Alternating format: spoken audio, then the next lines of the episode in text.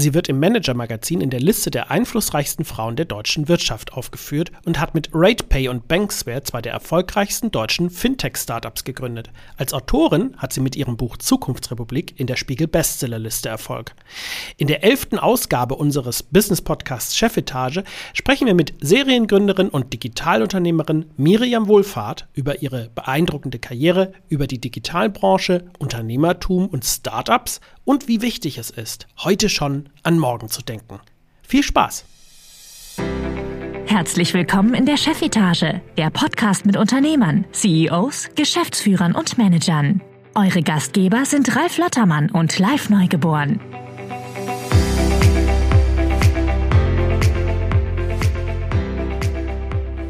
Ja, herzlich willkommen zu einer neuen Ausgabe unseres Podcasts Chefetage. Ich bin live neugeboren und hier einer der Gastgeber. Und wie immer an meiner Seite ist Ralf Lottermann. Hallo Ralf. Hallo, guten Tag. Ja, freut mich sehr, dass du auch wieder mit dabei bist. In unserer heutigen Ausgabe geht es ganz viel um das Thema Gründen und um Unternehmertum und auch um die Finanzbranche. Und deshalb freue ich mich sehr auf unseren heutigen Gast. Und das wird jetzt fast einen Moment dauern, sie vorzustellen, denn sie ist Seriengründerin und Managerin und sie hat unter anderem die beiden Fintech-Unternehmen Ray RatePay und Banksware mitgegründet. Sie ist Buchautorin, unter anderem vom Spiegel-Bestseller Zukunftsrepublik. Sie ist Expertin für Digitalwirtschaft im Vorstand des Bundesverbandes Deutscher Startups, Mitglied im Präsidium des Bitkom, Gesellschafterin der Mentoring-Plattform Startup Teens und vermutlich noch viel, viel, viel mehr. Herzlich willkommen. Miriam Wohlfahrt. Vielen Dank für die Einladung, lieber Live, lieber Ralf. Ich freue mich, heute hier bei euch zu sein. Ja, wir freuen uns noch viel mehr. Danke, dass du bei uns bist. Stell uns doch am besten einmal dich selber kurz vor. Ja, also ich bin Miriam Wohlfahrt. Ich bin ähm, 52 Jahre alt. Ich lebe in Berlin. Ich bin verheiratet, habe eine Tochter. So, das sind so diese Daten. Aufgewachsen, geboren bin ich äh, in Rheinland-Pfalz, in Trier, aufgewachsen in Baden-Württemberg und dann in den USA habe ähm, Abitur gemacht, äh, Politik, VWL und ähm, Rhetorik studiert, das abgebrochen nach vier Semestern im Ausland gelebt, äh, eine Ausbildung gemacht, dort gearbeitet, in den Vertrieb gerutscht, im Vertrieb gearbeitet, dort Leitungsfunktionen übernommen, irgendwann in der Digitalbranche gelandet vor genau 22 Jahren, also auch schon eine ganz lange Zeit. Das hat mich extrem geprägt und habe dann mein erstes Unternehmen gegründet 2009, ähm, das zweite Unternehmen 2020 und nebenher, wie du schon sagtest, äh, im, im Bitkom bin ich nicht mehr im Präsidium, das habe ich aufgehört. Ich bin dort nur noch im Hauptvorstand, bin im Vorstand des Verbandes der deutschen Startups äh, und bin auch jetzt relativ neu, ich habe auch, auch Aufsichtsratmandate. Ich habe zwei, einmal bei Talents Connect AG und ähm, eins bei der Mercedes-Benz Mobility und fange jetzt noch ein weiteres an. Ja, und dann bin ich auch noch äh, im Komitee von der TX Group im, äh, im Investment-Komitee von dem Venture Arm. Ja. Das also viele Themen, aber irgendwie finden sie alle so zusammen und gehören irgendwie auch zusammen, ja. Ich, ich bin jetzt fast verleitet zu fragen, wie viele Stunden dein Tag hat. Sind es so eher 48 oder noch mehr? Aber wie bringt man so viele Sachen unter einen Hut? Wie schaffst du das? Ähm, also es ist natürlich, manche Sachen sind ja auch abgeschlossen. Also ich habe einen Hauptberuf, das ist Banksware. Und ähm, da bin ich eben Co-CEO und äh, ähm, bin dort für das Thema Marketing und Vertrieb verantwortlich. Und das geht auch ähm, gut und ich komme damit sehr gut klar, weil ich habe tolle, tolle Kollegen, ja, die an meiner Seite sind und äh, wo ich ganz, ganz viel einfach abgeben kann, wo ich nicht gar nicht so viel immer selber machen muss. Und äh, wir haben da eine, eine gute Verteilung der Aufgaben. Ich habe eine mega Assistentin, die ich an der Stelle auch mal loben muss, die mir auch den Kopf frei hält, die das immer alles managt, Termine und alles, was dazugehört. Ja, und ähm, ich habe eine tolle Familie, die mir auch hilft und oft viel Verständnis hat. ja, das nicht immer so einfach ist. Und ich habe wenige Hobbys, ich sag's mal so. Also ich glaube, ich, ich könnte schon mehr Hobbys haben, aber dafür irgendwas äh, bleibt dann ja irgendwo auf der Strecke. Also ähm, ich würde gerne mehr machen mit Kunst, mit Kultur und, und, und, aber das schaffe ich einfach oft nicht mehr. Ja. Das kenne ich extrem gut. Also gerade das Letztere. Ich habe mal eine Weile sehr viel gemalt mit Ölfarbe und ähm, ich habe gerade beim letzten Aufräumen die die eingetrockneten Farbtuben weggeschmissen, weil sie einfach seit Jahren nicht mehr genutzt worden sind. Und es war so ein bisschen ein trauriger Moment, aber. Ja, das ja. ist, es ist, ich meine, irgendwas, äh, bleibt auf der Strecke. Und ich denke dann immer, vielleicht gibt es dann doch irgendwann im Leben nochmal einen Zeitraum, der vielleicht anders ist und, und ich kann mich wieder mehr mit diesen Themen beschäftigen. Mhm. Aber im Moment ist in der Tat sehr wenig Platz da. Also noch, ähm, ja. Trotzdem, äh, ich bin überhaupt nicht traurig, weil äh, ich habe, ich denke immer, ich habe äh, das große Glück, einen Beruf zu haben, den ich wirklich liebe, der mir echt Spaß macht. Und äh, ich denke nie am Sonntag, oh Gott, es gibt ja eine neue Woche. Also im Gegenteil, ich freue mich manchmal richtig drauf, was dann auch so passiert. Ja, ja. ja diese Arbeiten, die du da machst, oder jetzt, wenn du sagst, äh, Banksware vorher RatePay, das ist ja sehr spezialisiert in Finanztechnik. Wie bist du denn da reingekommen? Du kommst ja nicht von der Bank oder du kommst äh, auch vom, beim Studium her eigentlich. Äh, nee. Hast du damit ja gar nicht direkt was zu tun? Nee, ich hatte damit überhaupt nichts zu tun. Ich hatte also quasi, wie gesagt, dann im, nach dem abgebrochenen Studium Auslandsaufenthalten ähm, eine Ausbildung gemacht als Reiseverkehrskauffrau und habe dort im Vertrieb gearbeitet. Zuletzt äh, bei Hapag-Lloyd. Und jetzt muss man, wir gehen jetzt mal machen einen großen Zeitsprung in das Jahr 1999. Das ist also, da war die Welt noch ein bisschen anders. Zu der Zeit hat man, wenn man einen Flug gebucht hat, hat man im Reisebüro angerufen und ist vielleicht sogar in ein Reisebüro gegangen. Und die Reisebranche stand damals vor einem massiven äh, Transformationsprozess, nämlich eigentlich das, wie eigentlich diese Buchungssysteme in Zukunft laufen. Wie verkauft man Flugtickets im Internet? Das war die große Frage weil man gesehen hat, da kommt etwas, äh, ja, damals auch aus den USA, damals von Southwest Airlines angetrieben, die die ersten waren, die im Internet Tickets verkauft haben. Haben die Deutschen alle noch hier schön brav im Reisebüro gebucht und vielleicht mal telefonisch. Ähm, ja, also Hapag-Lloyd hat ja auch eine günstig Airline gelauncht, mal vor vielen Jahren, im Jahr 2002, die hieß HLX, ne, Hapag-Lloyd Express. Und HLX hatte eine, die brauchten ja auch ein Bezahlsystem. Also es war ja auch so, man muss sich wieder, gehen wir wieder 99 zurück. Man hat ja noch nicht im Internet eingekauft. Es gab zwar schon Amazon und äh, eBay, die fingen alle so an um der, um der Jahrtausendwende. Aber die Menschen haben noch nicht inter, im Internet bezahlt, weil sie auch echt Angst hatten, dort irgendwie Daten einzugeben. Und in den USA war es schon üblicher, mit der Kreditkarte zu bezahlen. Aber zu der Zeit hatten in Deutschland sehr wenig Leute eine Kreditkarte. Und äh, ja, die Zurückhaltung war sehr groß. Jetzt kam dann irgendwann so dieser Trend auf, wo, wo ich da so ein bisschen mit involviert war, wo ich so was gehört habe, sagt, okay, es wird also Flugtickets geben, die man so für 19 Euro quasi kaufen kann. Und ich habe damals äh, denjenigen kennengelernt, äh, der Gründer der Firma, die damals die Zahlungsabwicklung für diese HLX gemacht hat. Der hieß Peter van der Dös und äh, er ist einer der Gründer gewesen. Und da habe ich gesagt, ich glaube also ganz fest daran. Ich glaube, wenn das jetzt kommt mit diesen Billigtickets, das wird, äh, das wird die Leute verändern und es wird dazu führen, dass die Leute anfangen, im Internet zu bezahlen. Wenn sie das einmal gemerkt haben, wie einfach das ist. Und die werden das buchen, weil, also da sind die Deutschen dann doch wieder so Sparfüchse. Wenn man ihnen dann die, die Möglichkeit gibt, solche billigen Tickets zu kaufen, dann werden sie ins Internet gehen, auch dort bezahlen. Und äh, wir hatten dann so darüber geredet, und hat er mir einen Job angeboten damals. Und ich fand das total interessant. Also ich habe ja, dann habe ich zu ihm gesagt, ich verstehe doch gar nichts davon. Ich habe keine Ahnung von Zahlungsverkehr. Ich komme aus der Touristik, ich arbeite so im Vertrieb, habe mit Kunden halt zu tun, aber ich verstehe nichts davon. Da meinte er, du hast aber gerade eben gesagt, wie du siehst, wie die Welt in ein paar Jahren aussieht und was du glaubst, wie das sein könnte. Und ich so, ja, aber man muss ja einfach nur überlegen, was jetzt ist und sich das dann so vorstellen. Ja, und dann meinte er aber genau, das er braucht er eigentlich. Er braucht Leute, die sich vorstellen können, wie das wohl jetzt so weitergeht und die bereit wären, etwas Neues zu lernen, weil dieses Internet bezahlen äh, ist ja so, dass das eine neue Branche war, die nicht es gab ja dort keine Experten. Ja, man konnte also nicht Leute sich anstellen, die Experten waren. Es gab vielleicht zu einzelnen Themen, was weiß ich, zu Finanzierungsthemen, dort auch den NIDA an Experten reinzuholen. Aber um das Ganze zum Beispiel zu vermarkten, zu verkaufen, in, in, in den Markt zu bringen, gab es niemand, der das schon mal vorher gemacht hat. Und dann hat er mich gefragt und ich dachte so, hm, also ich fand, ich fand, bin ich da hingefahren nach Holland und ich war total angetan von dieser Firma. Und damals hat man gar nicht Startup gesagt, man hat damals gesagt, das ist eben eine Internetfirma. Und äh, ich fand es, ich war wie geflasht. Ich habe gedacht, so das ist genau so will ich arbeiten. Ich möchte auch in so einer Umgebung arbeiten, wo ich das Gefühl habe, die Leute sind mir irgendwie ähnlicher. Das war viel lockerer als, jetzt muss man sich vorstellen, Hapag-Lloyd damals, das war schon eher konservativ, allein schon von der Kleidung her, ja, und, und vieles so. Und die Umgangsformen, das Duzen, äh, Siezen. Äh, es war halt auch die Hierarchie zu meinem Chef. Da war irgendwie Chef oben, ich unten, ja. Und das war, und dort kam ich in etwas hinein, was mich echt äh, so, so fasziniert hat, wo ich dann wirklich beschlossen habe, also ohne dass ich den Arbeitsvertrag gesehen habe, einfach meinen Job zu kündigen und zu sagen, ja, ich mache das, ich wage den kompletten Neuanfang und gehe in diese kleine holländische Firma und mache das.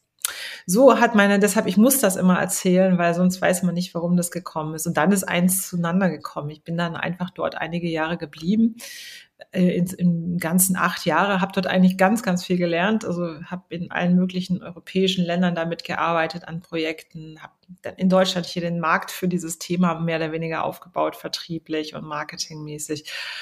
Und mir hat das unglaublichen Spaß gemacht. Und dann die Firma wurde verkauft 2004 an die Royal Bank of Scotland und so wurde ich sogar Bankerin. Also ich habe dann eine Visitenkarte gehabt der Royal Bank of Scotland. Äh, das, die ganze Firma wurde dann umbenannt in WorldPay, in ein also, äh, Weltbezahlen, ja. Und äh, mein, mein Chef, den ich sehr mochte und sehr verehrt habe, der ist dann äh, 2006 da rausgegangen und hat ein neues Unternehmen gegründet mit Namen Adyen, Adyen. Wenn man es heute googelt, das, ich glaube, zur Zeit wahrscheinlich die Aktien sind natürlich schwer eingebrochen, trotzdem noch deutlich wertvoller als die Deutsche Bank. Äh, wahrscheinlich immer noch zwei, Nummer zwei, drei in Europa Technologieunternehmen. Also unglaublich, unglaublich erfolgreiche Geschichte.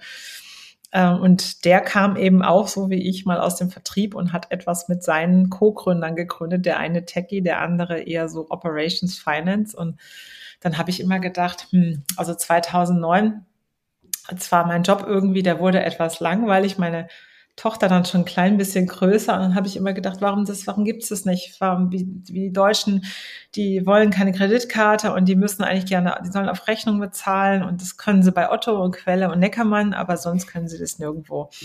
Und ich wollte das gerne ändern und habe dann so zwei kennengelernt, ähm, die damals eben an diesem Thema, also die waren auf, auf im Prinzip waren das Kunden von mir und die waren, die konnten, die kannten sich halt produktseitig da aus und, und äh, hatten äh, eine Ahnung, wie man das Ganze bauen konnte. Ja, und dann haben wir entschieden, eine Firma zu gründen 2009, mitten in der Finanzkrise, die genau das macht. Rechnungskauf und Ratenkauf für Online-Shops in Deutschland, Österreich und der Schweiz. Das war also, wir wollten das aber quasi digital machen, also diesen Prozess im Prinzip so komplett digitalisieren. Ja, und so bin ich da gelandet. Und das war gar nicht so einfach am Anfang, weil natürlich auch alle irgendwie gedacht haben, ja, erstmal, es ist Finanzkrise und zweitens, das ist ja, wie kommt man auf so eine komische Idee, sowas zu machen? Das will doch niemand oder ja, gab, gab eben schon. Und dann sind ja auch keine Gründer, die man kennt. Die waren auch nicht auf der WHU, die waren nicht bei McKinsey, die haben keinen Track Record. Und also wir haben uns sehr schwer getan, damals auch Finanzierung zu bekommen, haben aber über einen Freund einen sehr guten Zugang bekommen in die Otto-Gruppe hinein und äh, die haben dann bei uns investiert. Und so ging das Ganze dann immer weiter und ist dann gut gewachsen, hat sich toll entwickelt.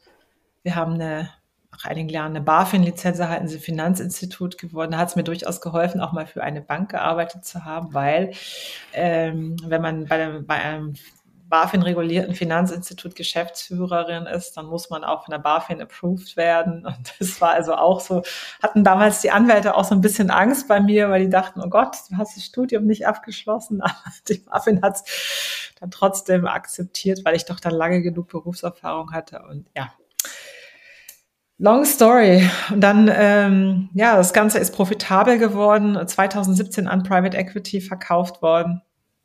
Und ich habe mich entschieden, nach den drei Jahren, ähm, die der Vertrag dann gelaufen ist nach dem Verkauf, ähm, aufzuhören.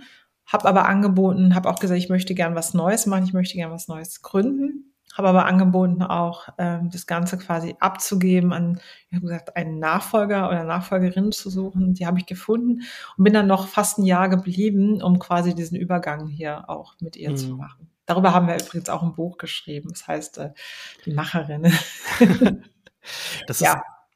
Und das neue Unternehmen, das ist, ähm, das macht Kredite für kleine Unternehmen, also im Prinzip Liquiditätsbeschaffung einfach auch auf, in digitaler Form, ähnlich wie damals beim Rechnungskauf jetzt mit der Liquidität, ohne, ohne Papier und einfach mit ein paar Klicks und das ist integriert in Plattformen.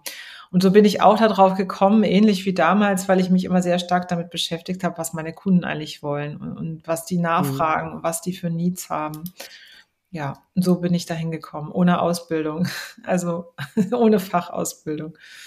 Ja. Ja, kurze Frage, lange Antwort, aber sehr spannend. Es tut mir leid. sehr, sehr, sehr interessant. Ganz toll. Ja, auch wirklich beeindruckend, weil ich finde, ähm, du hast, du hast gleich so viele Themen ja angerissen, äh, wo, wo ich immer so das Gefühl habe, dass wir, dass wir ähm, vielleicht auch, ich will jetzt nicht sagen, Probleme haben, aber auf jeden Fall nicht so aufgestellt sind in Deutschland, wie, wie man das sich vielleicht erhoffen würde. So die, die Frage, wie geht man mit Leuten mit, mit Ideen um? Muss, müssen es immer diejenigen sein, die dann irgendwie ähm, das Studium haben und äh, 13 Jahre schon irgendwo in irgendeinem Riesenunternehmen waren? Ähm, wie geht man mit neuen Ideen um? Äh, wie geht man damit um, auch mal mutig zu sein? Also, als du gesagt hast, dass du da ohne den Arbeitsvertrag zu sehen einfach in dieses neue Unternehmen gegangen bist und so, das, äh, ja, mega cool. es ist einfach einen neuen Schritt wagen, ja. Ähm, aber da können wir gleich noch mal genauer drauf zurückkommen. Ich, ich würde gerne am Anfang einmal dieses ganze Thema Finanzbranche ähm, noch mal ein, ein bisschen behandeln. Das ist ja für viele sicherlich nicht die Branche, in der sie jeden Tag unterwegs sind, vom Gang zum Geldautomat, vielleicht mal abgesehen, solange das überhaupt im Moment noch nötig ist. Also ich weiß gar nicht, wann ich das letzte Mal, ehrlich gesagt, bei einem Geldautomat war. Ähm, aber was, was würdest du sagen, hm, vielleicht auch im Vergleich zu dem Zeitpunkt, wo du damals angefangen hast, was, was ist denn heute so der Stand? Also was für Trends, Probleme, Bewegungen mhm.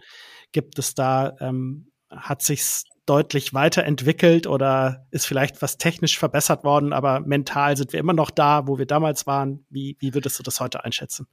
Also wenn wir jetzt mal 22 Jahre zurückblicken, damals gab es noch keine kein Fintech, sag ich mal so. Und Fintech, was ist das? Im Prinzip ist das die Mischung aus Finanzen und Technologie.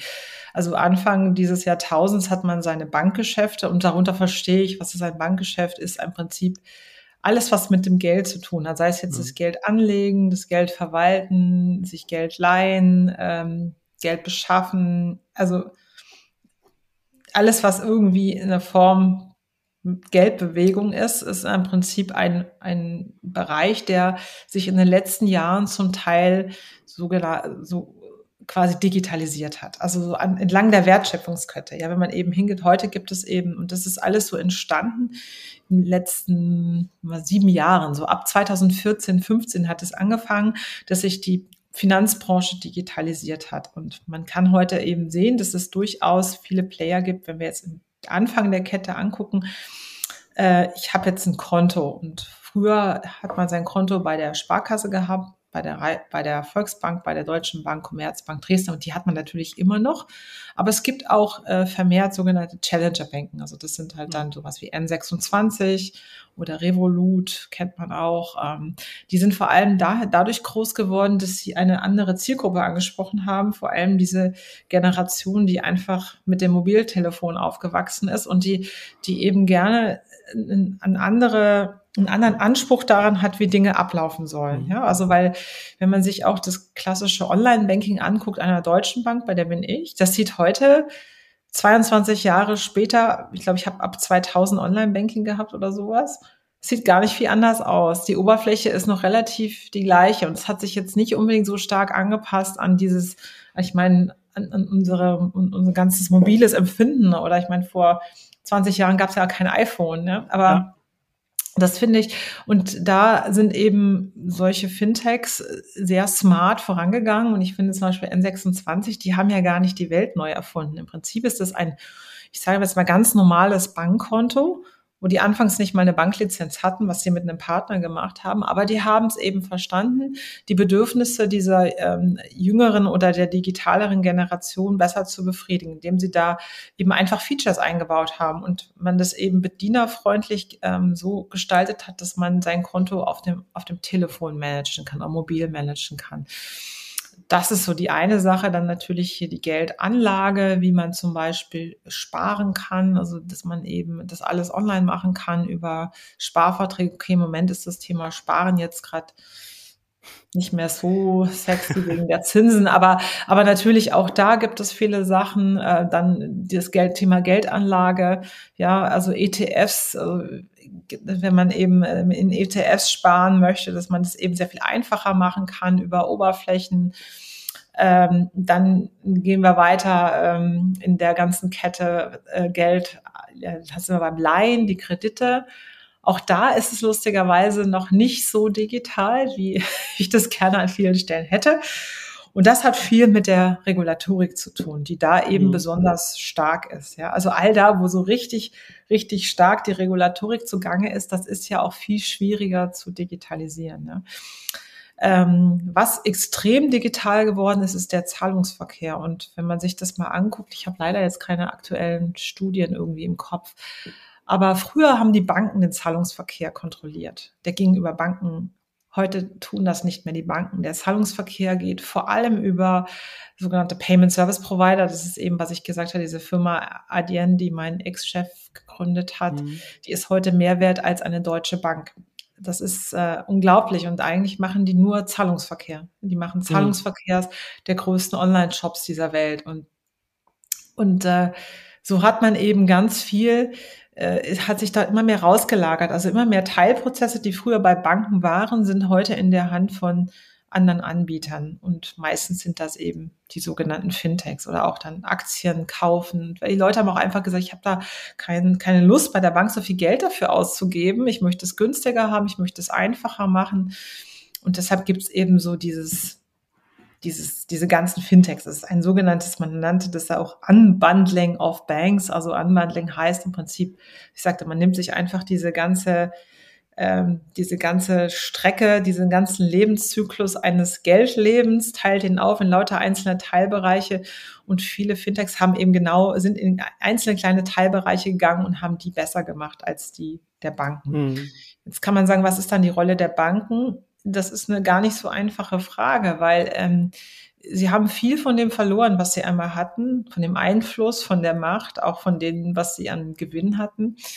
Äh, es ist sicherlich immer noch ein Großteil des Investmentbankings und, und verdienen immer noch Geld, aber man, es lässt sich immer weniger Geld mit, den, mit dem Geschäft da verdienen. Und, mhm.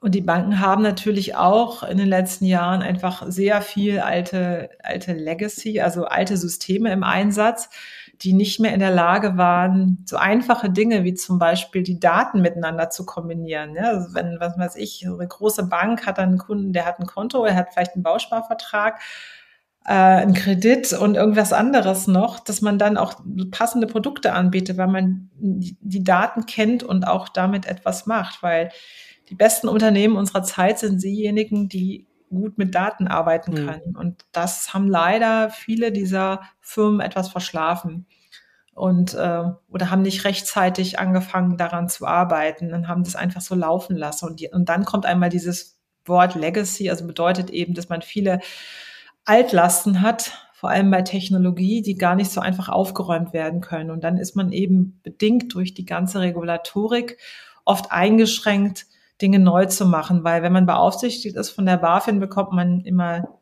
Prüfungen und Audits und bekommt immer Aufgaben gestellt, die man mhm. eben machen muss. Und leider sind auch diese, diese Prüfungen, die da heute sind, die sind auch nicht mehr zeitgemäß. Also häufig geht es darum, Dokumentationen zu machen und für alles muss eine Dokumentation her. Aber heute zum Beispiel in der Softwareentwicklung arbeitet man gar nicht mehr so. Und da muss man viele Dinge machen, die eigentlich unnütz sind, nur damit die, die äh, Regulatorik da glücklich ist. Ja. Und es ist mhm. schon schwer. Es ist sehr schwer für ein großes Unternehmen mit Altlasten, also mit alten Systemen innovativ zu sein. Gar nicht, weil sie nicht wollen und nicht können oder nicht die richtigen Leute haben, sondern vor allem, weil sie blockiert sind durch ihre eigenen Systeme und auch an vielen Stellen durch die Regulatorik haben.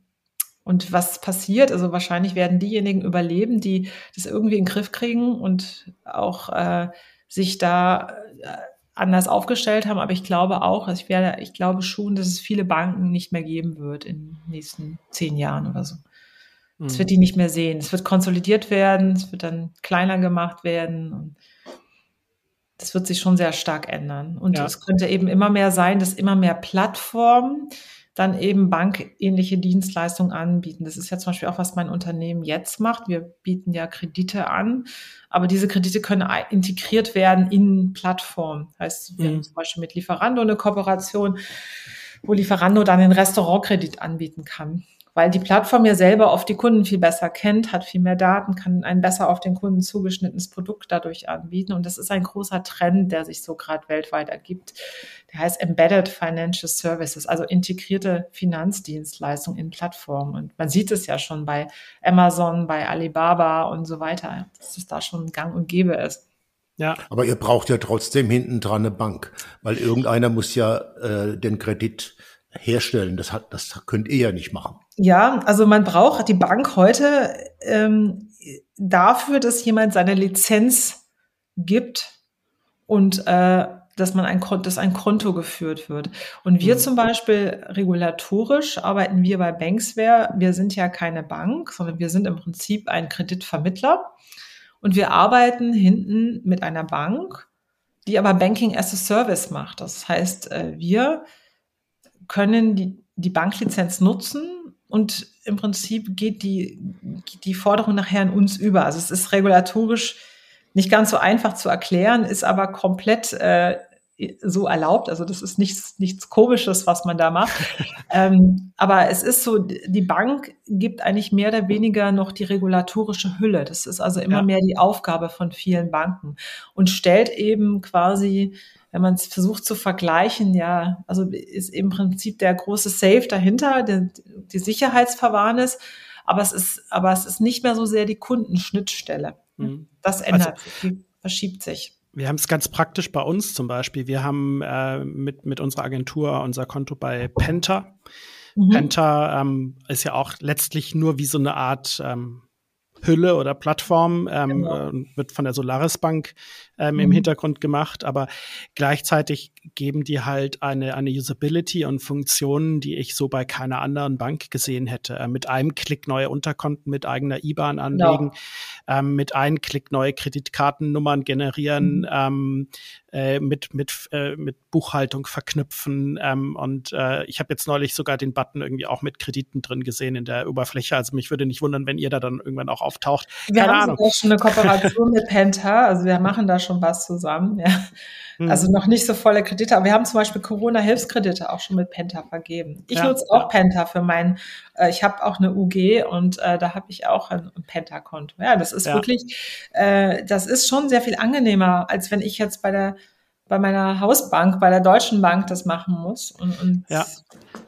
Und das Krasseste, was ich mich erinnere, war, als wir das Unternehmen vor anderthalb Jahren gegründet haben, habe ich geguckt nach verschiedenen Banken und Ralf und ich, wir haben ja auch gesprochen und ich erinnere mich noch, Ralf, du sagtest ja auch, lass uns eher erstmal nach was äh, solidem Deutsche Bank zum Beispiel gucken. Und ähm, mir wurde dann gesagt, dass ich müsste ungefähr so zwischen zwei und vier Wochen ein äh, planen, um ein Konto bei Sparkasse, Deutscher Bank, äh, Volksbank und Ähnlichem zu machen. Ähm, und bei Penta hat es in 36 Stunden funktioniert. Also ja. ohne jetzt Werbung für die machen zu wollen, aber das nee. zeigt ja einfach einen krassen Unterschied. Ne? Ja, ist auch. Ist das, das ist natürlich schon so. Und das ist ja, und das ist manchmal, manchmal finde ich das so schade, weil ich das auch irgendwie, also manchmal würde ich mir das viel mehr wünschen, dass viel mehr so große etablierte Player auch bleiben und dass die sich da weiterentwickeln, weil äh, ich also wobei die deutsche Job, die Deutsche Bank an vielen Stellen auch einen guten Job macht, ja. Ähm, aber trotzdem ist es natürlich schon so, dass es halt einfach kleine Turbo-Speedboote gibt, die deutlich schneller sind und so eben ganz andere Sachen machen können, ja. Wir wollen ja nicht zu lange über, über Fintech reden, weil da gibt es ja so viele andere. Aber eine letzte Frage und eine kurze Antwort. Irgendwo muss doch jemand das Kreditrisiko tragen, wenn ihr jetzt einen Kredit vermittelt. Mhm. Das könnt ihr nicht machen. Ich nehme an, ihr habt die Kapitaldecke gar nicht. Das heißt, da muss ja trotzdem noch eine Bank dahinter stehen, wenn ein Kreditausfall da ist, der das dann mhm. trägt, oder? Also es, es ist ja, es ist auch nicht ganz so einfach zu erklären. Also in einem einfachsten Fall, also wir haben auch eine Bankenkooperation, wo wir zum Beispiel eine Kooperation haben, wo die Bank das Ausfallrisiko trägt, ja, und wir machen die Prüfung und die Entscheidung. Aber natürlich in Zusammenarbeit mit der Bank. Nur wir machen es auf elektronischem Weg. Wir haben natürlich mit der Bank gemeinsam vereinbart, was wird gemacht und wann wird was akzeptiert und wann eben auch nicht. Ja. Ähm, weil wir sind dann im Prinzip dieses elektronische, ich sage jetzt mal, Kreditentscheidungstool, die Auslagerung der Bank. Ja? Mhm. Das können wir auch sein, ja. Okay. Und dann teilen wir uns natürlich auch das, was dann irgendwo da als Gewinn übrig bleibt. Ja, also das ist natürlich der Vorteil für die Bank ist dann in dem Moment, dass es halt sehr viel schneller geht und, und, und online ist. Und äh, ja, und wir arbeiten mit einer Bank zusammen. Mhm. Okay. Ich würde ganz gerne das Thema mal Richtung ähm, Gründen, Unternehmertum, aber vielleicht auch wirklich, ähm, wie gehen wir mit Digitalisierung und neuen Techniken um? Und ich glaube, dass das Beispiel Penta war ja gerade schon ähm, ein sehr eindrückliches, wie sich etwas verändern kann. Ich habe äh, gerade ein anderes Beispiel erlebt. Mein Leasingvertrag äh, endet jetzt von meinem Auto endet jetzt im, im Juni und ich habe geguckt, was will ich jetzt als nächstes und ich habe jetzt einfach, weil ich ähm, die Flexibilität toll fand, es gibt einen Anbieter, der heißt Lync und Co.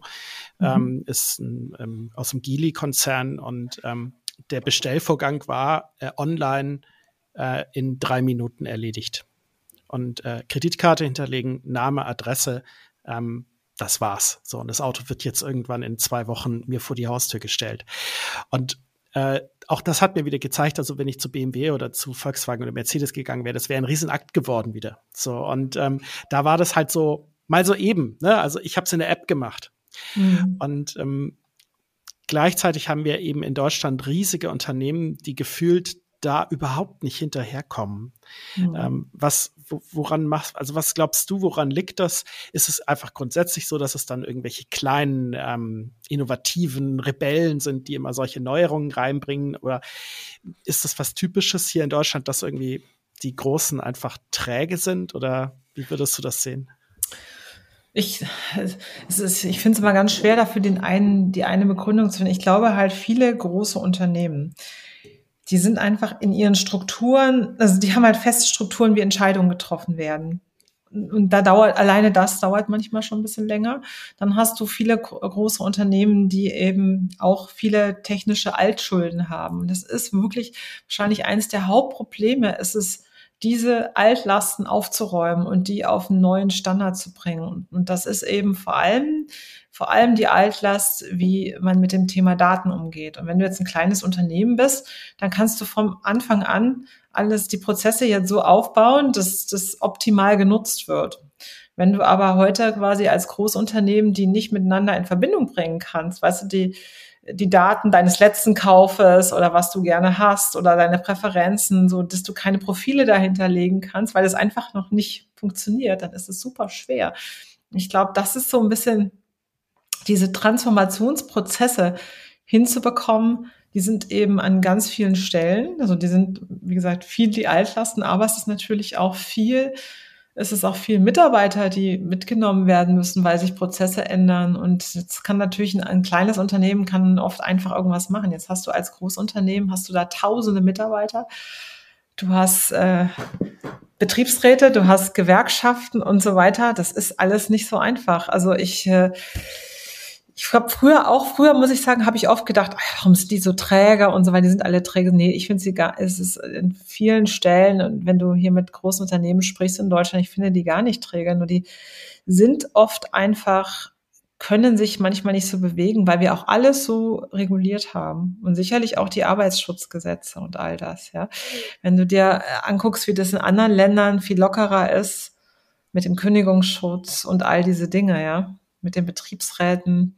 Wenn du dann zum Beispiel auch äh, umstellen musst und du wirst Abteilungen auflösen oder die wird es halt vielleicht nicht mehr geben, dann musst du ja irgendwas mit den Leuten machen. Du musst denen an, andere Sachen anbieten. Und all das, diese, diese, ich sage jetzt mal, Probleme mit der Vergangenheit, die haben diese kleinen jungen Unternehmen nicht. Ja, und das ist gar nicht mal so, weil ich denke, die sind jetzt sehr viel schlauer und so. Aber es ist, ich glaube, sicherlich ist es manchmal als Großunternehmen gut, mit Seitenprojekten anzufangen. Ja, und äh, zum Beispiel, was ich ganz interessant finde, ein gutes Beispiel ist hier eigentlich die Otto-Gruppe mit About You. Mhm. Ähm, die ja auch, also ich meine, About You gehört ja auch zur Otto-Gruppe. Und die haben aber, die haben aber das Gründungsteam, die haben die auch äh, gut beteiligt, aber nichtsdestotrotz ist das ein Unternehmen auch der Otto-Gruppe, ja.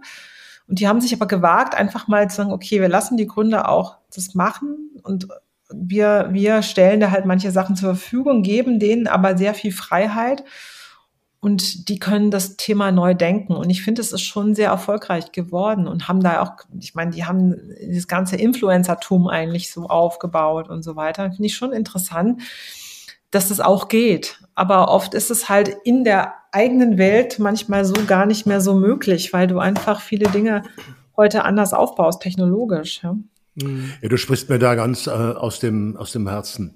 Weil ich komme ja aus einem großen Unternehmen, ich kenne das ganz genau, wohl in Amerika. Wir hatten flache ähm, mhm. Hierarchien, schnelle Entscheidungen und so weiter. Also das ging alles schon noch vielleicht ein bisschen besser als in der, in der Deutschen Bank. Aber gerade das Thema, wie können sich etablierte Firmen neu erfinden, wie können die sich modernisieren? Ich glaube, ist ein ganz Riesenthema. Und das liegt mir auch deswegen so am Herzen, weil ich bin in meiner politischen Aufgabe in Worms mitverantwortlich für die Etablierung eines neuen Gründungszentrums. Mhm. Und wir haben da äh, den Ansatz gewählt, wir haben praktisch die gesamte Wormser Wirtschaft ist Mitgründer dieses Gründerzentrums. Also die mhm. finanzieren das mit, weil mhm. die eben sich versprechen, aus jungen Startups vielleicht Vorteile für sich reinzukriegen oder auch selber ein Startup zu gründen, mhm. was dann im Gründerzentrum sitzt und dort in der Atmosphäre dann innovativ werden kann. Deswegen meine Frage, wäre das nicht ein Riesenpotenzial oder ist das nicht ein Riesenpotenzial für Startups, gerade ähm, zu helfen, dass sich die etablierten Unternehmen modernisieren und neu erfinden können? Bin ich hundertprozentig dabei. Also ich glaube auch, dass das etwas, es muss eigentlich viel mehr Zusammenarbeit geben und da eine viel größere Vernetzung einfach auch vielleicht, weil ich meine, vielen Startups fehlen die Kunden, ja, und viele Mittelständler haben Kunden. Also ich glaube, man könnte sich da eigentlich sehr, sehr gut ergänzen. Nur es gibt noch gar nicht so viele ähm, Netzwerke, die vielleicht genau diese Ergänzung fördern, ja. Ähm, eine Sache ist hier, die heißen Glasdollar. Das ist vielleicht auch ganz interessant, kann man sich mal angucken. Die haben, Glasdollar ist es, glaube ich, ähm, die, die haben, die setzen genau auf dieses Thema. Finde ich eine, eine, eine gute Sache, dass man einfach so überlegt, wie kann man denn da eigentlich mehr Synergien schaffen? Ja, und ich glaube auch, worauf man, was man vielleicht auch versuchen muss, so diese Startup-Szene, die muss ja auch nicht immer, man muss nicht Mitte 20 sein. Also ich habe ja auch, auch, jetzt mein Startup ja in mein Startup Banks wäre ja auch in, in, viel höherem Alter gegründet, ja. Also man kann ja auch noch mal später was machen, ja. Das ist ja auch nicht so, dass es einem, dass man immer alles so haben, dass es alles so bleiben muss, wie es mal war, ja. Mhm. Aber da sind wir ja ganz äh, konkret schon direkt beim Thema Gründungsmentalität, ähm, gründungsfreundliche Umfelder. Ich habe in Vorbereitung ähm, auf unser Gespräch mal bei Statista so ein bisschen recherchiert und ähm, dass es so krass ist, hätte ich gar nicht gedacht. Aber ähm, ich war wirklich total erstaunt. Ich habe mir einfach mal angeschaut, wie haben sich so die Zahl der Gründer äh, mhm. und der, der Gründungen entwickelt. Ähm, und um mal zwei Zahlen zu nennen, ähm, wir hatten im Jahr 2001 in Deutschland circa 1,5 Millionen Gründerinnen und Gründer. Im Jahr 2020 waren es noch 530.000. Mhm. Ähm, und ähm, die, die äh, Gründungsquote hat sich mehr als halbiert in den letzten Jahren. Ähm, und auch die Zahl wirklich der Gründungen von den einzelnen Gründern abgesehen, ähm, ja, hat sich im Prinzip halbiert. Mhm. Und das zeigt ja, dass da irgendwie strukturell ein großes Problem offensichtlich bei uns ist. Ähm, ich fand ganz interessant, wir haben in einer der letzten Ausgaben mit Christian Kern gesprochen, der war ähm, Bundeskanzler äh, der Republik Österreich, ähm, CEO der österreichischen Bundesbahn und macht heute auch, ähm, ist äh, investiert in Startups mit, mit äh, seinem Unternehmen. Und er meinte, eigentlich aus seiner Perspektive in Österreich ist es in Deutschland viel, viel besser, als wir das alles immer so glauben. Aber ähm, diese Zahlen jetzt gerade sprechen eine andere Sprache, oder? Mhm. Also ähm, hm. Irgendwas liegt da im Argen. Das, ich finde die Zahlen auch wirklich schrecklich. Also ich finde, das, das macht mir auch große Sorgen. Also letztes Jahr war übrigens auch, es gibt den Global Entrepreneurship Monitor auch, war Deutschland letztes Jahr auf dem vorletzten Platz, Platz 42 irgendwie, das war der vorletzte Platz. Und das ist schon bitter. Also, weil, ich meine, das Deutschland war mal so dieses Land der Tüftler, Entwickler und äh, der Bauer und aber ich glaube, so dieses, ja, dieses Wirtschaftswunder, dieses im letzten Jahrhundert, diese 1950er, 60er, 70er Jahre, das war halt so eine Aufbaumentalität und wir schaffen das, wir bauen was gemeinsam und ähm, es ist auch interessant zu, zu, sehen, wie das abgenommen hat. Wie also früher haben auch Banken das oft finanziert. Ja, also früher haben Banken oft äh, Startups, äh, da waren ja auch Startups, ja, aber die hatten halt andere Güter und das waren halt Güter, die man eben anfassen konnte und die man gegebenenfalls auch absichern konnte. Das ist natürlich so in der, ich sag mal, mehr technologischen Welt sind diese Güter nicht mehr anfassbar und werden auch die Tech-Unternehmen werden eigentlich nicht mehr von Banken finanziert, weil es denen viel zu risikoreich ist. Deshalb gibt es die Risiko-Venture-Capital-Unternehmen, äh, mhm. die das finanzieren.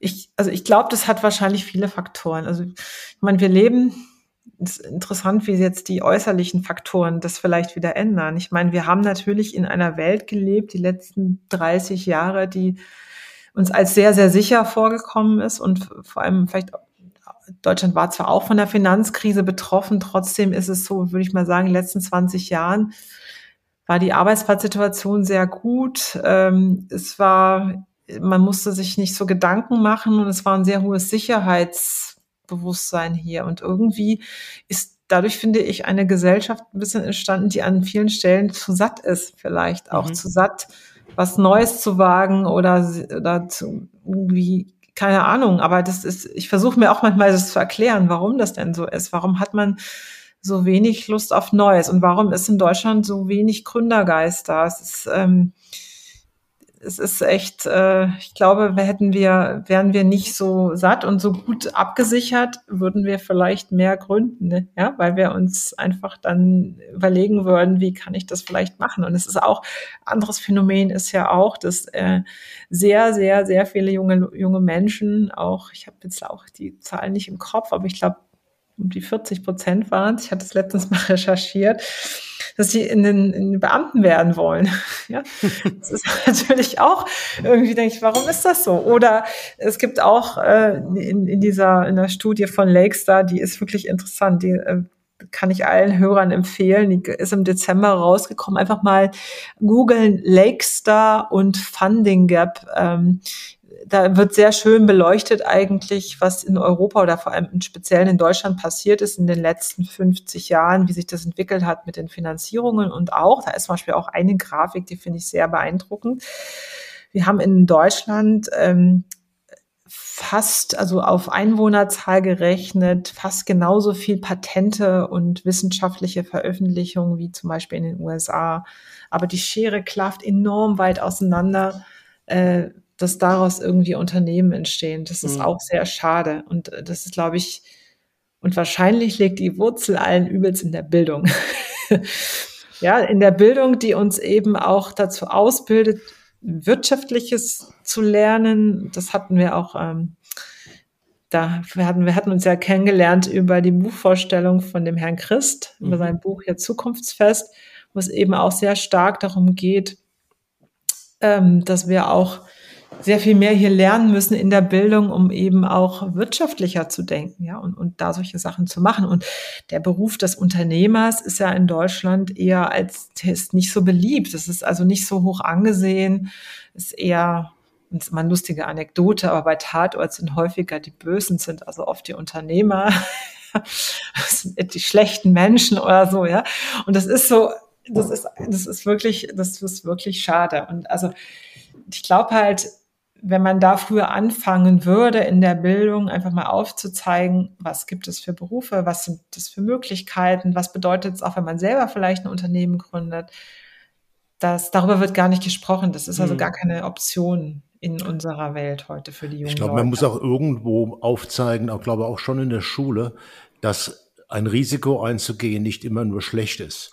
Weil genau. das, ist, das ist das Problem, was wir in Mentalitäts Problem haben. Ich mhm. habe das auch festgestellt. Das ist in Deutschland aber schlimmer als anderswo. Mhm. Wenn es bei uns darum ging, also bei Mars, dass wir versucht haben, Leute irgendwo nach Polen oder Russland zu schicken, um da mal einen Job zu machen, der vielleicht nicht so klar ist, wie der aussieht, hatten wir große Schwierigkeiten, jemanden zu finden.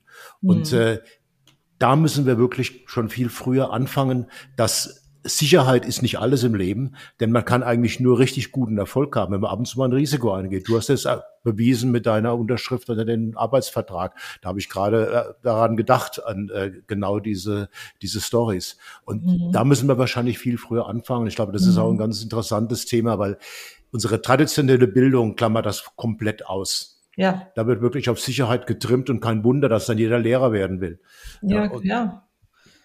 Und es ist aber, das ist, es ist aber nicht gut für unsere Gesellschaft, ja, weil wenn man sich anguckt, dass wenn diese Gründungsquote so niedrig ist, was passiert dann eigentlich mit unserem Land? Ich meine, äh, wir werden im, im Zuge der Digitalisierung, was ich eben gesagt habe, wir werden, es wird, es werden nicht alle Banken übrig bleiben. Es werden die übrig bleiben, die das schaffen, das zu machen. Und so ist es mit vielen Unternehmen auch, die ähm, aus der wenn die es nicht schaffen, sich zu digitalisieren, kann sein, dass es die so nicht mehr geben wird. Und deshalb müssen neue entstehen. Das, mhm. ist eigentlich was ganz Normales. Aber wenn zu wenig neue entstehen, wo bleiben die dann? Wie sieht dann in, in den nächsten 15 Jahren oder in den nächsten 20 Jahren der Mittelstand aus? Ja? Also, was ich immer wieder erlebe bei mir ist, ich gebe relativ viele Workshops ähm, und halte Vorträge so aus dem Bereich ähm, Marketing, Storytelling und Co.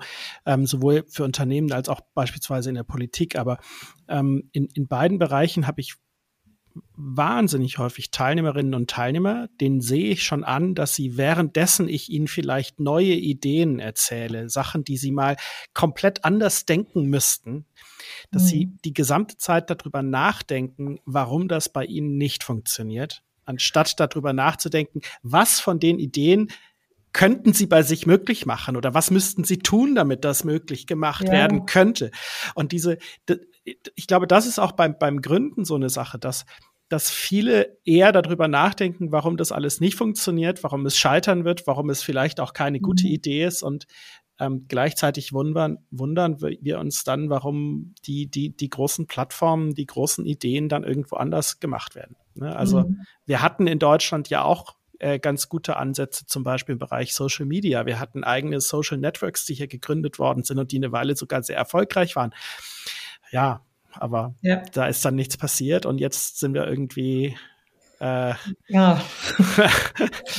Das ist irgendwie sind wir da abgehangen an vielen Stellen. Ja, das ist schon echt, das ist bitter zu sehen. Aber es gibt auch noch, also sag mal so, es ist noch nicht alles verloren. So ist es auch nicht. Ja, ja, klar. Noch, ich glaube auch in der Industrie oder auch in der Industrie 4.0, also gibt's hat Deutschland noch ganz viel zu bieten. Aber auch da ist genau das Richtige. Wir müssen dort auch mehr hier den Mittelstand vernetzen mehr mit, mit äh, modernen Technologien, mit jüngeren Firmen vielleicht zusammenzuarbeiten, ja? ja. dass man da auch ähm, die Barrieren abbaut, die da vielleicht sind. Ne? Da, da lass uns doch mal das genauso rum machen, zu überlegen, wie kann man was möglich machen. Ähm, wir, wir sind ja, ähm, also Ralf und ich sind ja so, die Besonderheit von uns ist ja so ein bisschen, dass wir so diese Verknüpfung von Wirtschaft und Politik ähm, verkörpern. Und wir haben uns ja auch kennengelernt bei einer, bei einer Veranstaltung, hast du gerade schon erwähnt, ähm, wo, wo Harald Christ, der ja sowohl aus Politik als auch Wirtschaft kommt, sein Buch vorgestellt hat und zu Gast war Christian Lindner. Und ähm, wenn, wenn du jetzt, sagen wir mal, so fünf ganz konkrete Punkte an die Politik richten könntest nach dem Motto, das müsst ihr anders machen, so ganz konkret, was würde dir einfallen? Das ist eine fiese Frage wahrscheinlich, jetzt so ja, aus dem Stegreif, ne? Genau, da bin ich jetzt nicht also fünf ganz konkrete. Also zum einen äh, den, das ganze Papier in der Verwaltung abschaffen. Ja, das mhm. würde also schon Dinge mal so erleichtern, irgendwo, egal in welcher Verwaltung. Es ist ein, ein Albtraum, sich hier in Berlin einen, einen, neuen Ausweis zu besorgen. Es ist, dauert ewig und es ist eine Katastrophe. Ja, es ist unglaublich. Geschweige denn Unternehmen zu gründen ohne Papier. Also papierlose bitte digitale Verwaltung. So Punkt eins. Punkt zwei ist es ähm, einfacherer Zugang äh, ähm, für Talente aus dem Ausland. Also auch das mhm. ist etwas. Wir haben einen riesen Fachkräftemangel. Ähm, und den werden wir nicht nur mit eigenen Mitteln beheben können, weil wir in der Bildung nicht so schnell hinterherkommen, weil in dem, dem Tempo, wo wir Fachkräfte brauchen, äh, wir das nicht bewerkstelligen können. Und viele Unternehmen kommen auch deshalb nicht nach vorne, weil äh, sie nicht die Leute haben, die das bauen. Und da sind vor allem Leute mit bestimmten Fähigkeiten, wie zum Beispiel in der Softwareentwicklung. Also mhm. da einfacherer Zugang. So zweites, dritte ist ähm, eine radikale Reform der Bildung, wirklich. Ich würde im Prinzip ein paar Schulfächer als extrem wichtig bezeichnen und andere, die würde ich als schwerpunktmäßig oder stärkenbezogen bezeichnen, also je nach Talent eben. Ja, mhm. ich meine, wir brauchen, ich finde, wir brauchen eine Bildung immer noch in Deutsch. Wir brauchen auch, wir müssen Englisch lernen. Wir sollten auch Mathe lernen. Das ist weiterhin wichtig. Aber wir haben auch, müssen wir Musik lernen? Vielleicht, vielleicht auch nicht. Ja, also ich meine, das ist, das kommt so ein bisschen vielleicht auch auf das jeweilige Kind an. Aber was wir dringend lernen müssen, sind digitale Fähigkeiten. Das müssen wir viel, viel dringender lernen als äh, Musik, als Ethik, als ich will es jetzt auch gar nicht bewerten, als Latein, Französisch oder wie auch immer. Ich glaube einfach, dass das für unsere Zeit heute äh, deutlich wichtiger wäre. Also wie gesagt, eine Reformation der Bildung. Ähm, dann eine knallharte Quote dafür, ähm, wie ähm, vielleicht ähm, Firmen und ähm, oder dass man Firmen incentiviert, wenn sie mit Startups zusammenarbeiten, ja, dass man sie steuerlich incentiviert. Und man musste auch die ganze Verwaltung und diesen ganzen äh, Apparat, der müsste auch gezwungen werden, per Quote mit Startups zusammenzuarbeiten, um Innovation zu fördern. Okay. Das ist me mega spannend. Wir reden, wir reden ja ganz, über ganz viele Quoten. Äh, die Startup-Quote, das ist, äh, hatte ich noch nicht gehört. Das finde ich aber, ich finde es eine sehr charmante Idee. Also. Ach, und wir müssen also um das Potenzial der, äh, der, ich sage jetzt mal, Familien zu fördern oder dass wir, wir, wir müssen auch mehr, mehr Frauen dahin bekommen, irgendwo nicht so lange Auszeit zu nehmen und äh, mehr in, in in Technologieberufe zu gehen. Aber wir brauchen auch mehr weibliche Gründerinnen. Also wir haben nicht nur wenig Gründer überhaupt in der Anzahl, Gründungen überhaupt, aber wir haben auch sehr, sehr wenig weibliche Gründungen. Ja. Das heißt also, wir müssen auch das Thema äh, Kinderbetreuung, wir müssen das Kinder, Thema Kinder, Kinderbetreuung, Ehegattensplitting, also ich würde das Ehegattensplitting sofort ähm, kürzen, aufhören, nicht mehr machen, ja, sondern es müsste ein Geld geben, was Eltern incentiviert, Kinder gemeinsam zu betreuen und äh, was eben auch die Betreuungskosten steuerlich komplett absetzbar machen würde. Mhm. Oder kostenlos am besten. Ja, also nicht das, nicht das irgendwie durch Ehesgattensplitting das so zu versuchen, das ist meiner Meinung nach totaler Quatsch. Also das ist, also halt schon einige Punkte. Ja, eine ganze Menge. Ich finde ich finde spannend die Herangehensweise, weil also gerade die letzten Punkte, wie zum Beispiel ähm, Kinderbetreuung, äh, entweder billiger oder vielleicht sogar kostenfrei zu machen und so, die werden jetzt sehr häufig aus so einer, aus so einer Gerechtigkeitsperspektive diskutiert. Ähm, und so wie du das machst, ist ja einmal die radikal andere Perspektive zu sagen, das ist einfach eine wirtschaftliche Frage. Ja. Ja. Also es ist ein Riesen, ich sag mal, wir haben einen Fachkräftemangel, der ist eklatant. Der ist wirklich eklatant. Und das kann so, deshalb wir müssen die Leute weiterbilden und da was tun. Und es gibt sehr viele Frauen, die, ähm, die zu Hause bleiben und wie, weil das in Deutschland eben auch gefördert wird, das zu Hause bleiben. Und leider oft dann nicht mehr so in die Berufe manchmal zurückgehen, wie sie das mal waren. Und das wird auch nicht gefördert. Und das ist eigentlich, was schon schwierig ist, dass das so eine, wir haben eigentlich eine Familienfeindlichkeit in Deutschland. Und das mhm. ist echt schwierig. Also auch so dieses, auch, ich glaube, es ist nach wie vor für viele Männer nicht ganz so einfach, äh, auch so in Elternzeit zu gehen, wie sie das vielleicht gerne machen würden, weil es immer noch nicht so angesehen ist. Aber ich glaube, es ist einfach etwas ähm, große, das behindert uns in Deutschland sehr, wie wir das Thema Kinderbetreuung sehen. Und, und ja, ich glaube, also deshalb würde ich das ändern wollen, wenn ich das könnte. Aber, am, aber ich würde aber noch wichtiger wäre mir wirklich die Bildung zu ändern. Mhm. Also das ist etwas, weil ich glaube, wir sind da im Moment auf einem falschen und unguten Weg. Also wie gesagt, ohne Digitalbildung, gänzlich ohne eine wirtschaftliche Grundausbildung. Ja? Also wenn meine Tochter ist jetzt 17, macht jetzt Abitur, die hat keine Ahnung von, von Zahlungsverkehr, von wie würde ich denn Mietvertrag machen, all das, egal was das ist, ja das, woher auch? Also ich, und, und dann denke ich immer noch, wir haben ihr noch relativ so viel mitgegeben. Und ich war gestern eingeladen, das hat mich so ein bisschen geschockt. Ich war gestern eingeladen auf einem Influencer, auf einer Influencer-Veranstaltung Da war ich die älteste Person wahrscheinlich überhaupt, ja, so ungefähr. Habe mich da sehr viel mit sehr jungen Leuten unterhalten und äh, das war sehr interessant. Aber ich merkte auch, dass die zum Teil, also manche Sachen, die, ich dachte, okay, das wissen die alle gar nicht, ja. Ja. Das ist immer so voraussetzt, was da schon da ist an Wissen. Aber auch das, wie gesagt, so allgemeine Wirtschaftsbildung. Ja, und dann kommen wir ja wieder, dann schließt sich der Kreis, dann kriegen wir vielleicht auch ein bisschen mehr Risikobereitschaft ja. ähm, in, in die jungen Leute dass genau. eben äh, nicht nur jeder Beamter werden will. Genau, und das kann doch nicht unser Ziel sein. Das können wir vor allem auch irgendwann nicht mehr finanzieren, wenn das ja. dann so weiterläuft. Ja, wie soll das denn dann funktionieren? Ja. Also das, äh, ich glaube, deshalb muss man auch wahrscheinlich viel an manchen Stellen viel ehrlicher und transparenter und radikaler werden, um einfach auch mal den die Situation zu spiegeln. Wo, wo stehen mhm. wir eigentlich gerade? Und was bedeutet das für uns, das, wo wir heute stehen? Was bedeutet es das eigentlich, dass wir so wenig Gründung haben? Das ist nicht gut für unser Land. Ja, und das würde vielleicht auch manchmal da, aber sowas wird eigentlich, ich sehe sowas eigentlich nie, dass es großartig thematisiert wird. Ja. ja. Ich glaube, was auch noch ein wichtiger Punkt wäre, ist, ähm, du hast ja gerade schon mal angesprochen, das Beispiel des Tatorts, wo dann immer die Unternehmer ähm, die Bösen sind. Äh, ähm, ich glaube, wir, wir müssen Unternehmertum auch sichtbarer machen. Und es ist ja nach wie vor so, dass von, von eigentlich relativ wenigen Ausnahmen abgesehen, so gerade so die, die, dieser starke Mittelstand, den wir ja immer noch in Deutschland haben, mhm. ähm, unglaublich verschlossen ist und, und yeah. unsichtbar ist. Und mhm. ähm, dass, dass Unternehmerinnen und Unternehmer, aber auch ja, Führungskräfte viel stärker ähm, an, an eigener Sichtbarkeit arbeiten und mit den Menschen mehr kommunizieren und zeigen, ähm, was sie machen und über Ideen sprechen und vielleicht auch mal ich würde mir auch mal wünschen, dass dann mehr über, über Scheitern eben auch gesprochen wird. Also wenn ich beispielsweise ja. sehe, dass jemand, der vielleicht einen großen Erfolg hat, davor zweimal gestolpert ist, dann habe ich natürlich auch einen ganz anderen ähm, Ansatz für mich selber zu überlegen,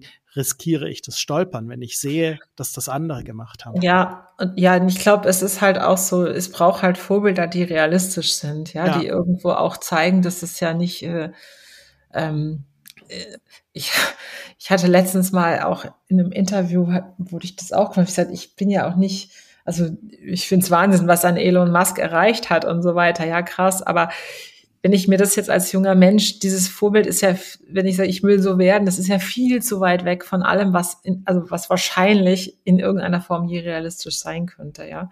Hm. Ich glaube, deshalb ist es viel besser. Man, man sucht sich Vorbilder, die irgendwo, irgendwo in der ja, die erreichbar wären, ja.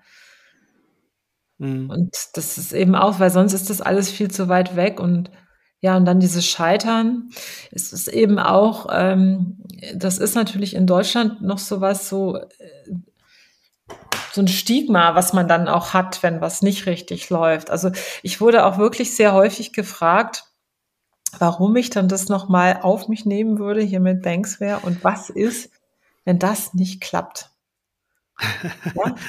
Dann ist es doch echt, das wäre doch eine Katastrophe. Sag ich, warum denn? Also ich meine, natürlich freue ich mich da nicht drüber, nicht falsch verstehen, aber es würde jetzt auch irgendwie, es würde keine Katastrophe in mir auslösen, ja. Und es wäre auch, aber ich habe dann auch gesagt, wenn ich das aber doch nicht versuche, dann kann ich doch gar nicht dann weiß ich doch gar nicht, ob das erfolgreich ist oder nicht. Ja, und wenn es nicht erfolgreich ist, ja, dann ist es halt so und äh, dann habe ich es wenigstens für mich versucht. Und ich habe, ich kann nicht irgendwann später sagen, ach, hätte ich das mal gemacht, ach, hätte ich das mal gemacht, ja, sondern äh, und was passiert denn dann mit mir? Was passiert denn dann so Schlimmes? Also man ist ja eigentlich in Deutschland durch Rechtsformen im Prinzip in der Insolvenz so gut abgesichert, dass man jetzt nicht äh, nichts mehr zu essen hat. also ich finde das jetzt, ich will, mein Ziel ist es ja nicht zu scheitern, aber trotzdem, es passiert nichts. Es ist, also ich kann dann trotzdem noch weiter leben und mhm. kann es dann nochmal versuchen. Ja, das meine ich. Und das ist aber so schlimm, dass man so einem sowas mitgibt, so von wegen, was ist, das wäre so schlimm, wenn das dann scheitert. Weil dann habe ich gesagt, ja, warum? Dann hatten wir dieses Gespräch, ja, weil du dann, dann irgendwie, dann ist doch dein Bild so zerstört. Du hast ein unerfolgreiches Unternehmen gemacht und dann klappt's nicht mehr. Ja. Mhm. Ich glaube, du hast ja gerade gesagt, dann kann man es nochmal versuchen. Und ich, wenn, wenn, wenn sich das in die Köpfe reinbringen ließe, dass dieses nochmal versuchen dann ja gerade wertvoll ist. Also, wenn, sagen wir mal bei dir, wie gesagt, wir wollen das also nicht wünschen, klar, aber wenn es schiefgehen würde mit Banksware, ähm, dann wärest du danach ja diejenige, die am prädestiniertesten und am kompetentesten wäre, nochmal in so einer äh, Branche etwas zu gründen, weil du ja ganz andere Erfahrungen und damit eine ganz andere Kompetenz aufgebaut hast, als mhm. jemand, der das noch nie gemacht hat. Man nee, lernt dabei ja Dann lernst du eben. Ja. Du weißt, was du irgendwie anders machen kannst und ja, aber das ist, das ist etwas, das ist ja bei den Amerikanern gar nicht. Das ist ja, da Freund, da gibt's ja sogar, du wirst ja gefeiert für das, für das Scheitern, ja. Das ist, das ist halt in Deutschland nicht so. Ja, meistens wirst du erstmal gefeuert. Aber äh, das gibt's natürlich auch. Ja, ja. Aber wenn, wenn wir über das Scheitern sprechen, ich meine, ja. aus deiner Erfahrung, du kennst ja viele Startups, woran klemmt's denn meistens, dass es nicht klappt? Es ist ja meistens nicht die gute Idee, mhm. äh, die, die, die vielleicht die falsche war, sondern es gibt da andere Gründe. Was ist so, gibt es da so einen Hauptgrund, was zum Misserfolg führt?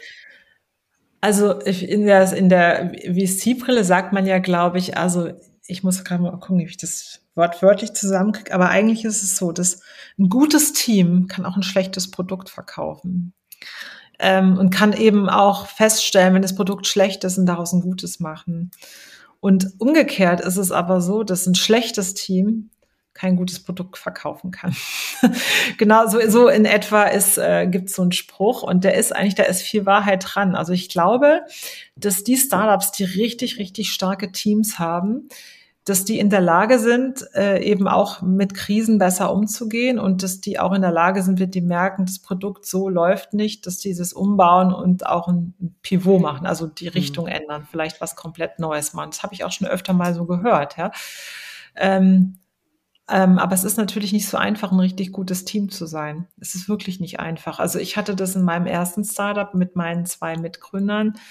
Ähm, das war leider kein richtig gutes Team. Also wir haben uns nach, der eine ist schon relativ früh raus. Wir haben, wir hatten da miteinander so ein bisschen Schwierigkeiten.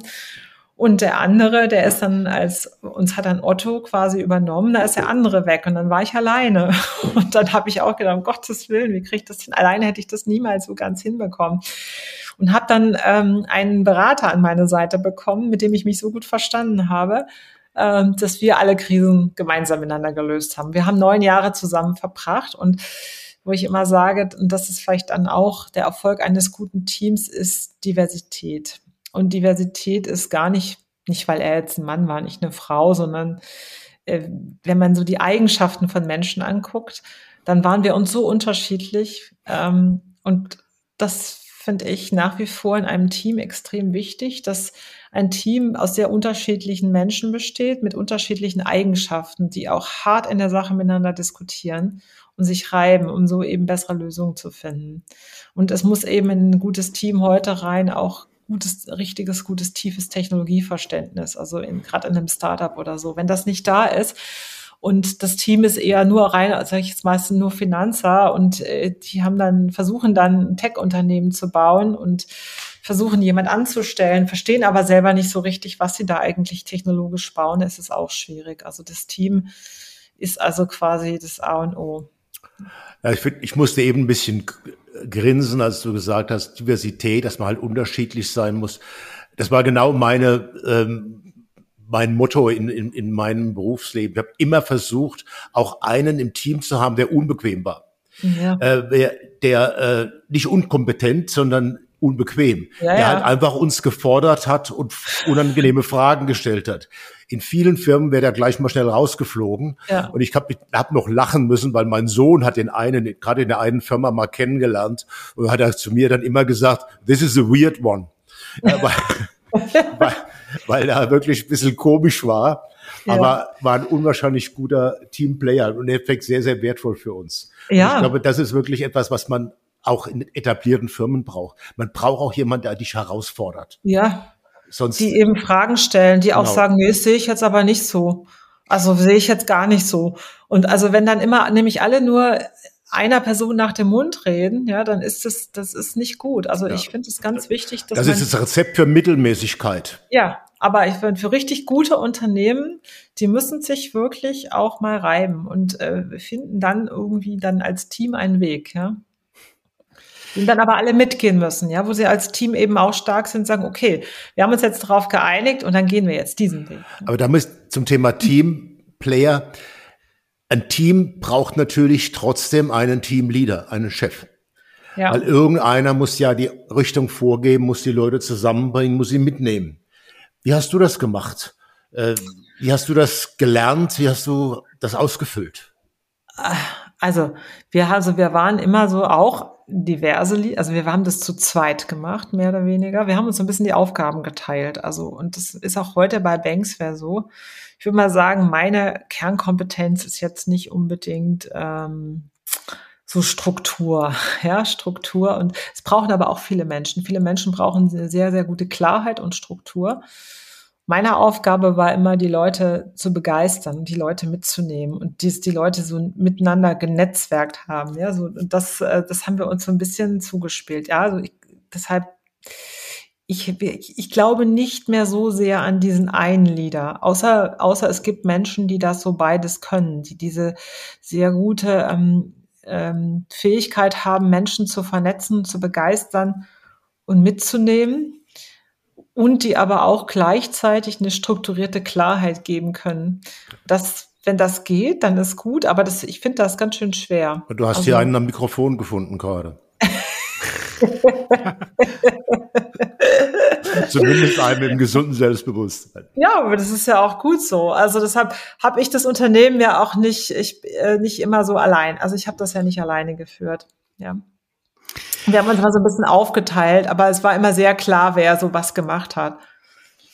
Dass du die, die jetzt Charisma mitbringst, das merkt man.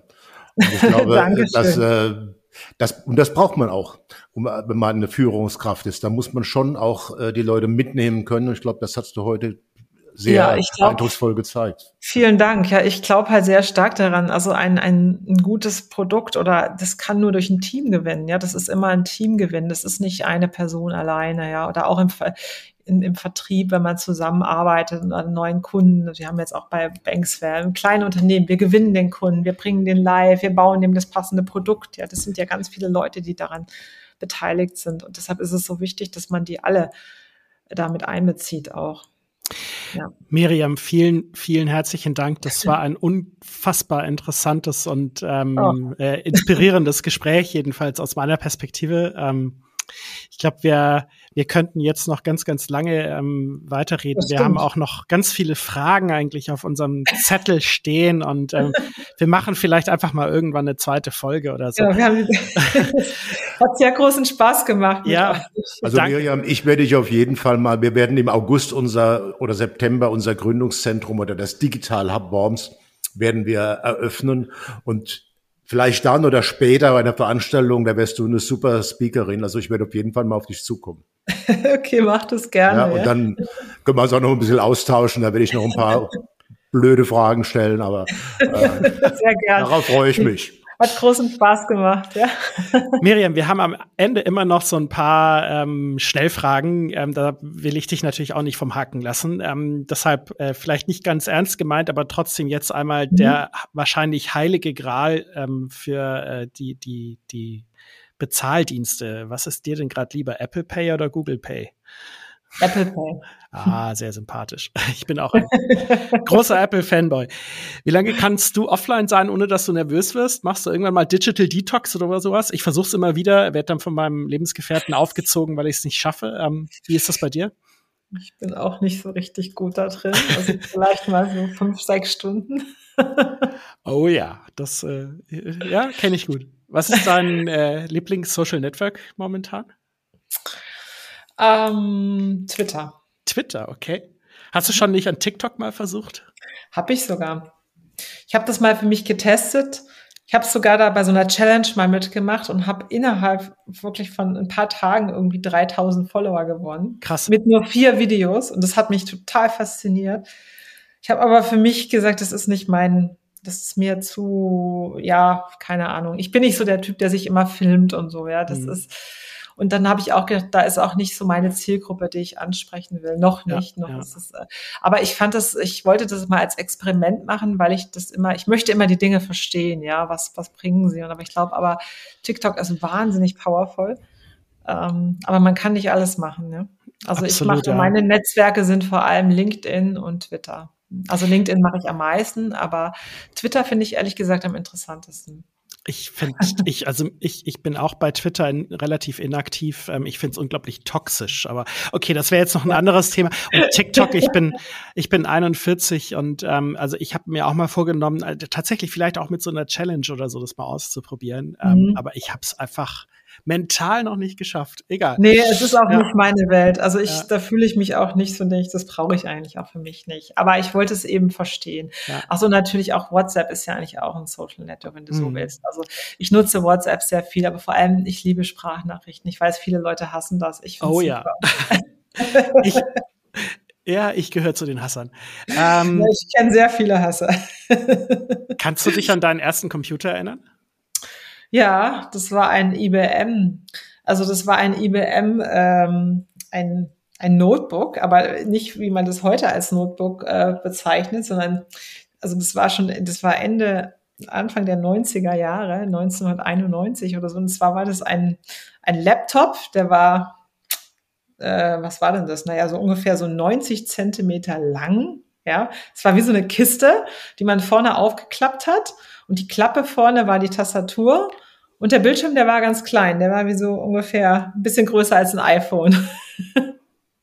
Ja. Und der hatte noch so ein Diskettenlaufwerk, aber noch so Disketten, die noch so weich waren. Ja? Die fünf, fünf, ein Viertel. Ja, ich weiß gar nicht mehr, wie der ja. heißt, aber er war auf jeden Fall von IBM, weil mein Vater war bei IBM und äh, ich, ich habe darauf quasi DOS gelernt und, und habe dort äh, ja, die ersten Sachen mit dem Computer gemacht. Bei mir war es, ähm, das muss auch irgendwie so 1990, 91 oder so gewesen sein, ein Atari 1040 STE. Ja.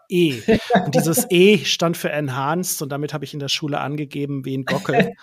und ich weiß auch, dass mein Bruder und ich sehr große Überzeugungskraft aufgebracht haben, weil wir meinen Eltern erklärt haben, ähm, dass man damit Hausaufgaben besser machen könne. Und mhm. ähm, ja, dann kam dieser Computer. Ja. Kannst du dich noch erinnern, Ralf? Oder? Ja, klar, das war der VC20, das war der sogenannte Volkscomputer. Das war, da war der Computer in der Tastatur drin und musste an den Fernseher angeschlossen werden. Ach. Ja. Okay. Und da habe ich im Wesentlichen äh, Spiele gemacht. Ne? Das ist Weil, dann noch mal eine Nummer davor gewesen. Okay. Ja. Äh, letzte Frage: Zoom oder ein Live-Meeting? Was ist dir lieber? Ähm, Live-Meeting. ja, geht mir zwischen. Also sag mal so, ich, ich finde es schon praktisch. Also ich werde es auch weiterhin häufig nutzen, aber trotzdem treffe ich mich schon sehr gerne auch mit Menschen in echt, ja. Ja, also es geht mir tatsächlich, ich bin auch in allem so digital, aber so einfach nochmal sich ja. an den Tisch zu setzen, ist schon schön. Ja. Miriam, ähm, du warst ja in ganz vielen Podcasts schon zu Gast ähm, und äh, hörst bestimmt auch ganz viele Podcasts. Ähm, und ab jetzt wirst du hoffentlich Abonnentin und Fan von der Chefetage. Wenn du dann in eine der nächsten Ausgaben mal reinhörst, wen würdest du denn am liebsten bei uns mal zu Gast hören? Uh, wen würde ich gerne zu Gast haben? Hm. Ich fände es ja auch mal interessant, wenn Philipp Westermeier mal irgendwo zu Gast wäre. Ich höre den sehr, sehr gerne. Also den würde ich gerne mal als Gast irgendwo erleben. Den finde ich echt gut. das, ist eine, das ist eine große Herausforderung, ja. ich weiß nicht, ob das klappt, aber. ja, wir probieren es. Probieren können wir es. Genau. Miriam, vielen herzlichen Dank. Das war Danke ganz großartig. euch. Ja. Ähm, wenn es euch da draußen auch gefallen hat, dann lasst uns auf jeden Fall ein Abo da oder da, wo es geht, auch ein, äh, eine Bewertung, wie beispielsweise bei Apple Podcast. Dann seid ihr nämlich beim nächsten Mal wieder dabei. Das würde uns ganz toll freuen. Bis dahin erstmal. Tschüss. Tschüss. Tschüss.